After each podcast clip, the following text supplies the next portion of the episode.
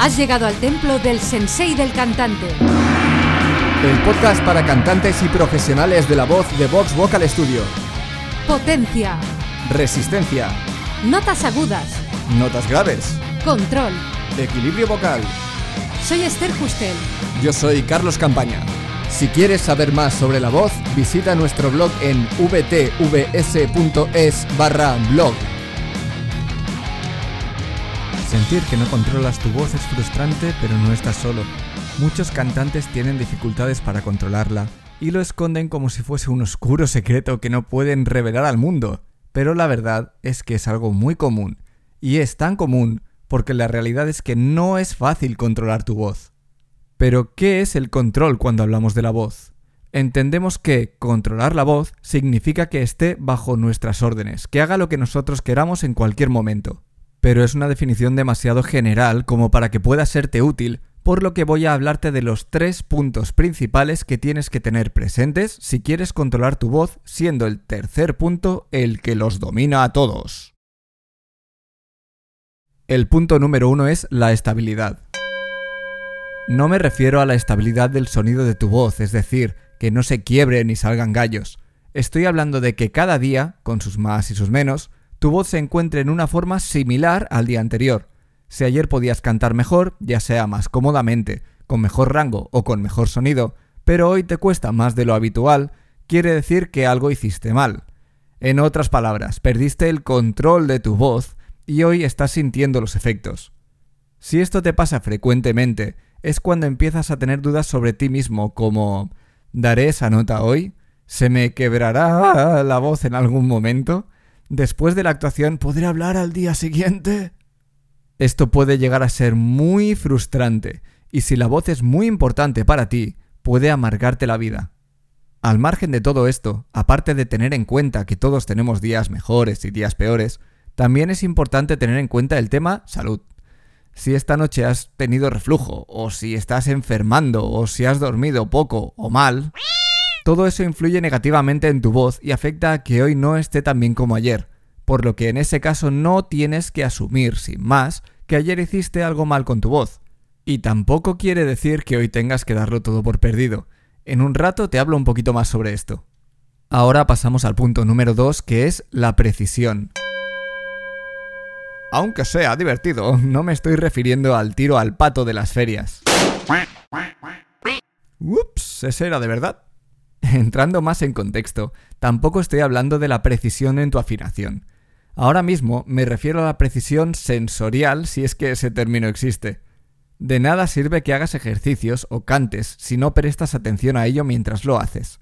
Cuando cantes para disfrutar, sí, olvídate de todo y disfruta. Pero si estás cantando para mejorar, tienes que estar pendiente de lo que ocurre en tu voz. Tienes que ser capaz de distinguir qué ejercicios, notas o frases te son más fáciles y, más importante, cuándo te son más fáciles. Puede ser que estés cantando dos frases diferentes de una canción y que ambas se muevan en las mismas notas, pero una te es imposible y la otra te es mucho más fácil y te queda mejor. Parece extraño, pero ocurre. Si simplemente lo haces y no prestas atención a ello, vas a hacerlo siempre de la misma forma. Pero si prestas atención tanto a lo que oyes como a lo que sientes, a nivel sensorial, no emocional, poco a poco irás siendo mucho más consciente de los pequeñísimos cambios que ocurren en tu voz cuando cantas una frase u otra. Cada vez tu cerebro irá relacionando lo que es un buen sonido con las sensaciones vocales correctas. En otras palabras, estás creando una memoria muscular sana y correcta. Eso te permitirá trasladar esas sensaciones correctas que sientes en ejercicios o frases que te son fáciles a los que te son difíciles. Céntrate en lo que oyes y sientes porque es la única guía que tienes. Solo tú puedes crear esa relación.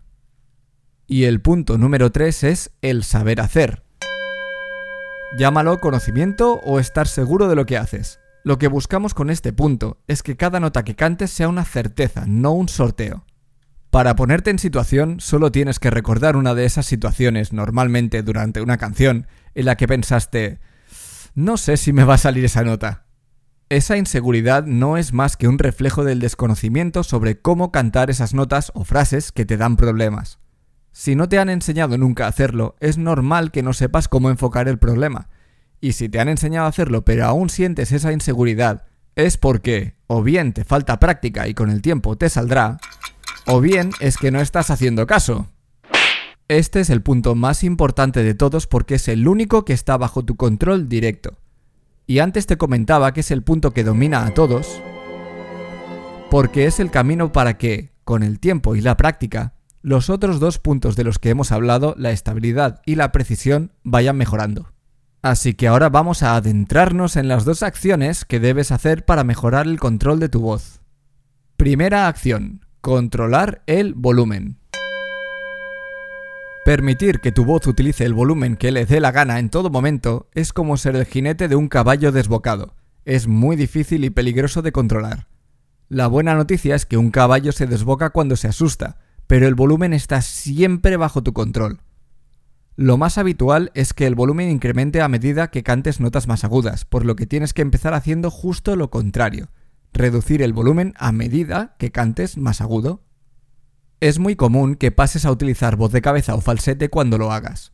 Eso suele causar rechazo, ya que lo que se quiere es cantar con voz plena, pero es importante no sucumbir y no perder el control del volumen. Esa es la única manera con la que tu voz puede empezar a encontrar un nuevo y mejor camino para funcionar, y ese camino te permitirá cantar esas notas agudas con más comodidad. También es un buen comienzo para incrementar tu rango vocal. Puede pasar que por más que lo intentes no consigas reducir ese volumen. Como aún existe la fiebre de la respiración, es la base del canto, es posible que te hayan enseñado a coger todo el aire posible y a empujarlo haciendo fuerza con tu abdomen. Esto va a hacer que sea bastante improbable que consigas el objetivo de reducir el volumen, por lo que te voy a pedir que pruebes hacer lo contrario. Coge el mínimo de aire posible para hacer un glissando o una escala que empiece en una nota grave y acabe en una aguda, y hazlo. Permite que tu voz haga lo que quiera y céntrate única y exclusivamente en no aumentar tu volumen. Esta es una buena forma de empezar a eliminar esa respuesta automática de tu cuerpo a hacer fuerza para cantar. Y la segunda acción que puedes tomar para controlar tu voz es controlar tu boca. Porque si no la controlas te la tendré que lavar con jabón. Uh, eso es malo. No, es broma. Eso es bueno. No, no es broma. ¿Me puedo ir ya? Tranquilo, no estoy hablando del lenguaje, aunque sí de la pronunciación. Por lo general, todos tenemos el reflejo de abrir la boca más y más cuando utilizamos más volumen y cuando cantamos notas agudas. Lo del volumen ya lo hemos visto, pero solo eso no es suficiente para tomar las riendas de tu voz. Con controlar tu boca me refiero a que no le dejes hacer lo que quiera, y mucho menos dejes que se abra horizontalmente. Este proceso se llama cerrar las vocales y te ayuda a evitar gritar y a encaminarte hacia la voz mixta. Te lo ejemplifico convirtiendo una A extremadamente abierta a una A extremadamente cerrada. A...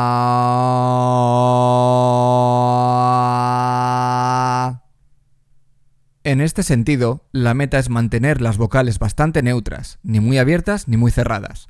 Pero si tienes muchas dificultades al cantar, te puede ayudar mucho cerrarlas de forma exagerada, de forma temporal. Dicho así, todo esto parece muy fácil y en realidad no tiene ningún misterio. Lo difícil es estar pendiente en todo momento, porque a la que te despistas, tu boca se empieza a abrir sin que te des cuenta. Poco a poco vas cantando peor y te cuesta más, pero no sabes por qué. Y al día siguiente tienes la voz tocada. Por eso es tan importante no perder de vista el control de tu boca. Y si tienes dudas de si estás abriendo demasiado, es mejor opción cerrar un poco más que dejarlo como está, porque es muy habitual pensar que no estás abriendo la boca cuando en realidad sí lo estás haciendo. Incluso un pequeño cambio puede afectar mucho a tu voz, tanto para bien como para mal.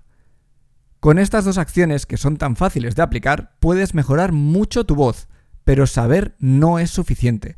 Es importante obligarte a hacer. Tanto con el volumen como con la boca, tu cuerpo se meterá de por medio y te desviará del camino, pero si te mantienes en tus 13, será más fácil que todo acabe en su lugar. Y hasta aquí el episodio de hoy. Gracias por escucharnos. Si te ha gustado y quieres más, hazte fan del sensei. Únete a nuestra comunidad de cantantes para aprenderlo todo sobre la voz.